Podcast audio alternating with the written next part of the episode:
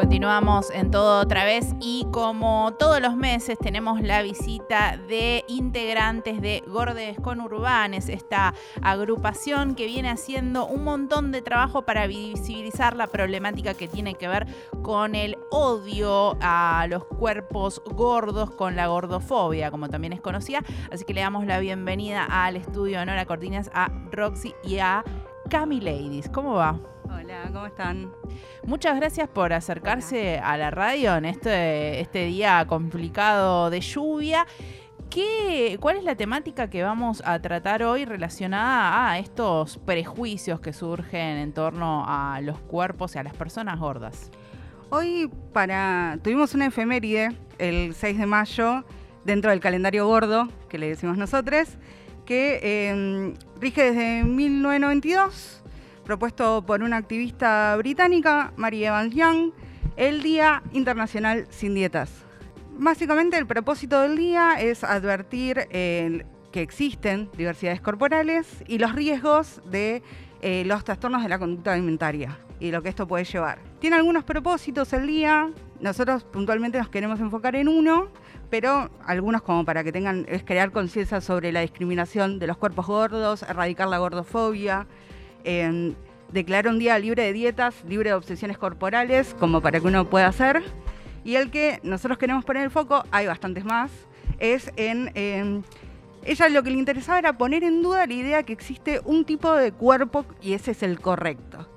Porque la dieta vendría a ser como este marco, eh, este, digamos, de, cuestiones que tienen que ver con ajustar el cuerpo a una idea, un estereotipo de lo perfecto. A un estándar de belleza que decimos nosotros, este día un poco lo que busca es visibilizar eso que nosotros tenemos normalizado en nuestra vida cotidiana. Eh, muchas de nosotras durante mucho tiempo pasamos nuestra vida, nuestra infancia y nuestra juventud en dieta, haciendo dieta. Entonces con este día un poco se buscaba, bueno, desafiar ese estereotipo y el que haya un día sin dieta, ¿qué implica? Que el resto del tiempo estamos haciendo dieta y eso es un poco lo que muchos de nosotros deberíamos cuestionarnos en nuestra vida cotidiana. Además, para distinguir que eh, la mayor parte de las dietas no son dietas que tengan que ver con dietas para eh, tener en cuenta algo de la salud. Digo, hay algunas dietas que tienen que ver con restricción de eh, sal o demás para problemas específicos, pero no son la mayoría de las dietas que se realizan día a día. Claro, eh, más que nada este día visibiliza que no las dietas por algún tipo de restricción por alérgenos, sino que habla de la pérdida de peso como mandato, la pérdida de peso con intención de que así sea, de tener otro tipo de cuerpo. Eh, y aparte, lo quería, este mes también, más a principio de mes, hubo algo que generó un poco de revuelo en las redes, que se armó un debate porque una persona mayor de edad habló de la corporalidad de su hija menor de edad en la televisión pública usando ciertos eufemismos eh, que estamos acostumbrados, ¿no? Porque si hay algo que les molesta, o sea, que aprendimos o que el sistema nos impone es que ser gorda es lo peor que te puede pasar. Entonces se suelen usar eufemismos como para no decir esa palabra, como si fuese algo prohibido. Entonces, para meternos un poquito como es ese tema, porque eso generó un debate que había gente que decía, no, está mal que opines, otra gente que decía que estaba bien. Entonces, para entender un poquito por qué había gente a favor, por qué había gente en contra, eh, lo que tenemos que establecer es, bueno, existe un tipo de violencia que oprime nuestros cuerpos y una de ellas es la violencia estética, que impera sobre todos los cuerpos porque están basados en esto, como decía Cami, en la construcción de un modelo de cuerpo hegemónico, que generalmente es blanco, es flaco y es joven. Entonces, dentro de esas restricciones... Bueno, así como comentaba Roxy, esto llamó mucho la atención y generó mucho revuelo porque hacía eh, estos comentarios respecto a su hija, bueno, grandota, eh, morocha, y entonces eso nos lleva a nosotros a cuestionarnos eh, algunas otras cosas también referentes a la corporalidad como tal. Bueno, no es solamente que seas gorda, sino que también negra, sino que... Entonces, realmente eh, la violencia estética es una cuestión transversal y que para nosotros es muy importante que se visibilice porque si no queda como de lado, bueno, son las, eh, las personas gordas, que son gordas, no quieren hacer dieta, no quieren tener una vida saludable. Hay un montón de otras cosas que se suman a, a este tipo de violencia y que además nos oprimen cada día y que terminan afectando la vida cotidiana de cada uno de nosotros, que crecimos con, esta, eh, con estos eufemismos en nuestra vida, porque ahí vamos entonces a la infancia de cada uno de nosotros y recordamos, eh, estás rellenita, estás eh, gordita, estás... sos linda de cara. Sos linda de cara. Cuídate un poco porque estás como y estas cosas no pasa, no nos pasan a nosotros como adultos que podemos eh, discernir un poco al respecto, sino que desde niño te inculcan este tema que, que, ser gordo es lo peor que te puede pasar. No, y también que, que no nos, como crecemos con eso, lo vamos interiorizando, siempre la violencia que es, más, que es más difícil de ver es la que tenemos más cerca porque no la podemos reconocer. Crecimos con eso, se forma parte de nuestro entorno habitual y hay cuestiones de violencia estética que están aplicadas en nuestra vida diaria, por ejemplo, eh, la reducción de la curva de la tabla de talles. Cada vez los talles son más chicos. Lo primero que haces es, si vas a una misma casa de ropa, comprarte tu mismo talle, es cuestionarte que no te entra. Lo primero que vas a hacer es cuestionar tu cuerpo. No te vas a poner a pensar que la tabla se reduce cada vez más. Otra manera que al rubro empresarial le encanta solapar la discriminación de este tipo y la violencia, que es con la buena presencia.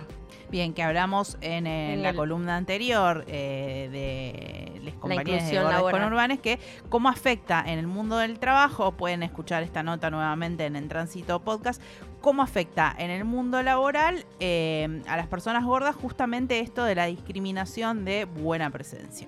No, y otra que también pasa mucho, el derecho de admisión en los boliches. Es exactamente lo mismo que en las entrevistas de trabajo, donde te condiciona un cuerpo, si sos pobre, si sos negro, si sos gordo, y es mucho más difícil que puedas entrar hasta del goce. Hasta permitir el goce va a ser una situación un poquito más compleja. Sí, que además eh, son temas que, como les decía Roxy al principio, por ahí queremos eh, desglosarlo, porque parece que fuera... Em, eh, menos complejo y realmente es un tema bastante complejo porque incluso hasta en, nosotros decimos, se meten hasta en nuestras camas pensando, bueno, las personas gordas no son cuerpos deseantes o deseados. Entonces allí también como eh, hablando de violencia, hasta, hasta ahí llega la violencia que ejerce, ejerce sobre los cuerpos gordos y la presión con la que vivimos constantemente. Sí, y también lo relaciono con casos mucho más extremos de esto, de justamente en lugares de ocio una chica que denunció un abuso en un boliche y como era gorda, los comentarios eran no, esto es mentira porque ¿quién va a querer abusar un cuerpo gordo? ¿no? Llegando a un extremo de violencia, inclusive intentando tapar un abuso. Y esto es algo que recorrió los medios de comunicación. Bueno, y ahí yo creo que hay un tema importantísimo que es que hablar, bueno, de eh, poner responsabilidades, ¿no? Porque a nosotros en, nuestras discusiones siempre es como, bueno, ¿y, ¿y quién para esto? ¿O quién tiene alguna responsabilidad en esto?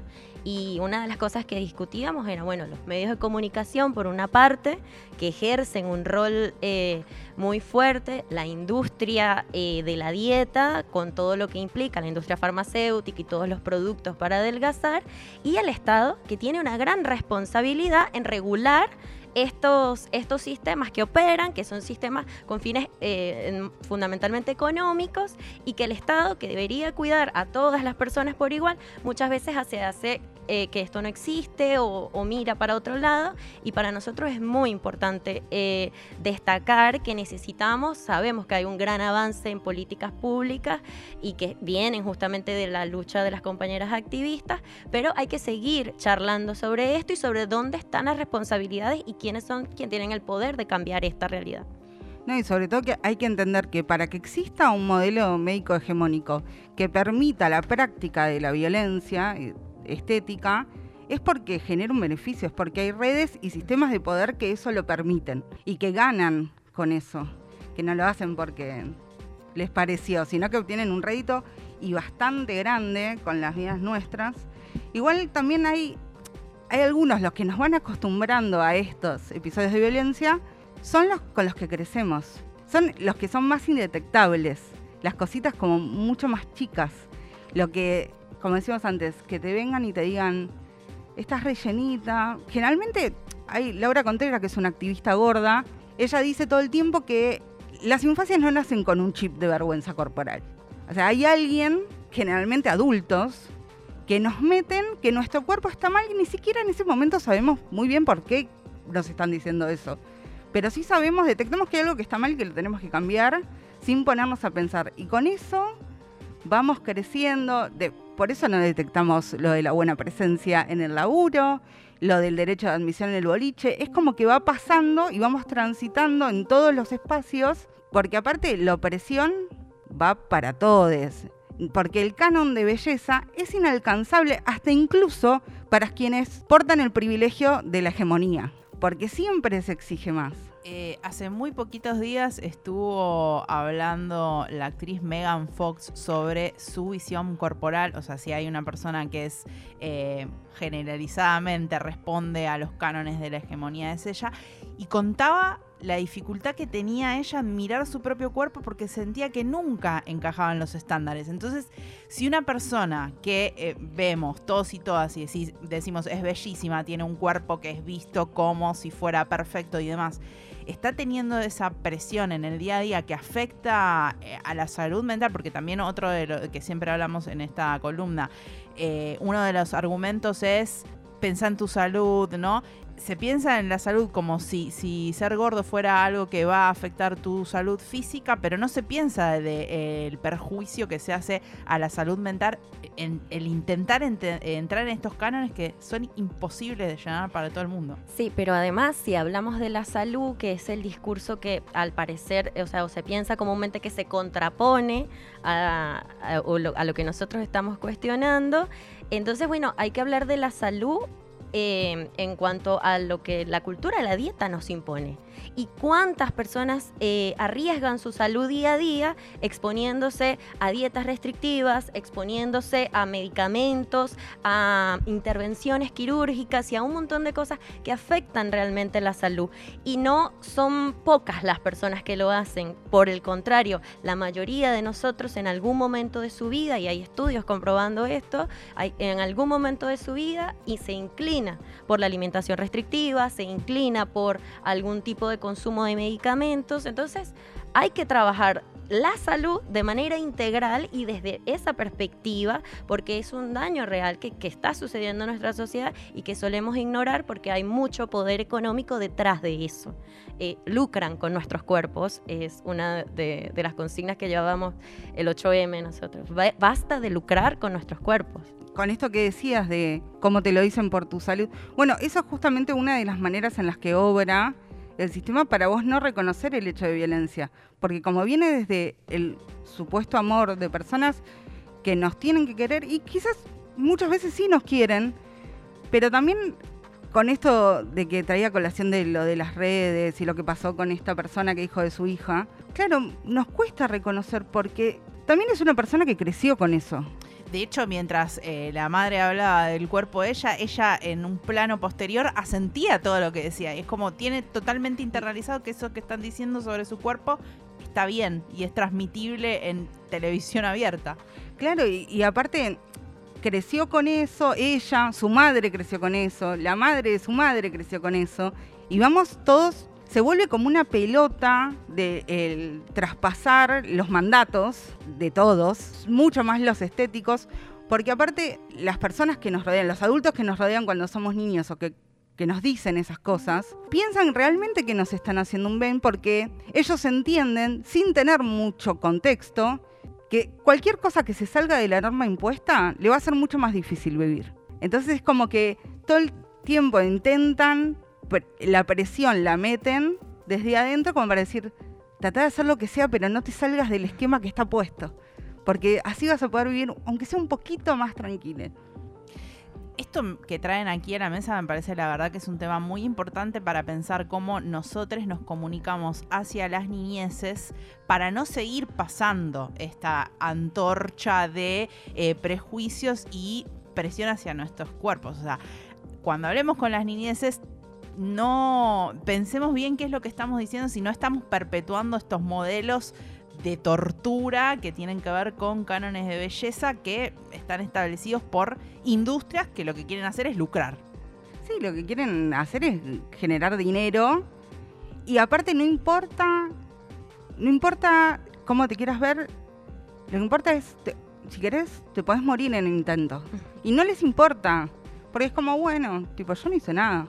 Sí, ahí eh, es importante porque pasa a ser el tema corporal o del estándar de belleza, pasa a ser el, único objetivo, o sea, cualquier, el, objetivo más importante de nuestra vida. Muchas de, nosotras, eh, siendo grandes profesionales, con carreras muy exitosas, con un montón de, de, cosas maravillosas en nuestra vida, terminamos obviando por completo todo eso y pasa a ser el tema del peso corporal y, y del estándar de belleza el objetivo más importante alcanzar y el nivel de infelicidad que eso trae alrededor de la vida de muchos de nosotros.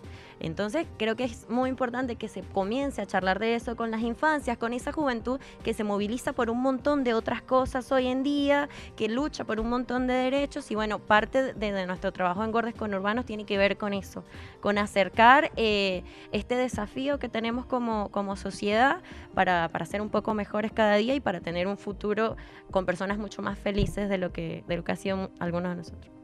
Súper claro y eh, tampoco olvidar que esta industria de la dieta empuja a muchas personas a trastornos que tienen que ver con eh, lo alimenticio, trastornos alimenticios que ponen en riesgo su vida. Digo, hay personas que eh, quizás no, no tengan una corporalidad gorda, pero es por todo este daño que se han hecho a sí mismas, ¿no? Para tener en cuenta también que es un gran disparador y que se ven crecer esto no solamente en algo que también eh, hay que, mencionar, no solamente en mujeres, lesbianas, travestis y trans, sino también en varones, varones cis. Esto va empezando a ser una problemática cada vez más grande que hay que revertir. Es que el sistema es tan perfecto que, se que con la modernidad se adapta a los cambios culturales. Antes teníamos la presión estética en las revistas de moda, a veces en la tele, ahora la tenés 24/7 en la mano, tenés filtros que la gente va, promociones eh, de intervenciones estéticas, que eso me aniquila la cabeza, porque te ofrecen dos por uno para ir a hacerte un retoque en la cara. Es una locura y es una locura que nadie que no haya medidas como para regular esto. Que sea como, bueno, total es estética. Con el verso de la estética están dañando la salud de una manera muy compleja. Por eso el enfoque también tiene, eh, como lo hemos planteado, también tiene un enfoque de derechos. O sea, no, estamos exigiendo nada que no, que no sea para nosotros. Estamos exigiendo que se garanticen los derechos de las niñeces, de las juventudes, de las personas gordas, pero en realidad eso forma parte de las responsabilidades que tiene el Estado para con sus ciudadanos. Totalmente claro, les agradecemos muchísimo esta participación. Como siempre, encuentran en las redes arroba gordes y ahí pueden seguir porque además hay un trabajo que más allá de la columna mensual, sostienen día a día hablando de estas fechas del calendario gordo y eh, dando herramientas también para poder empezar a aceptar un poquito nuestro cuerpo y nuestro, no, generar ese amor propio que tantas veces hace falta. Sí, una cosita más que la idea de la columna es tratar de pensar cómo construir una forma de vida más amena y cómo, y cómo cortar la reproducción de, la, de los mandatos, del traspaso de los mandatos, de decir, bueno, no vamos a tener todas respuestas, pero como primer tip, no opinar sobre el cuerpo del otro. Me parece una excelente eh, reflexión para llevarnos y empezar a practicar. Gracias Roxy, gracias eh, por haber pasado aquí con Gordes con Urbanes.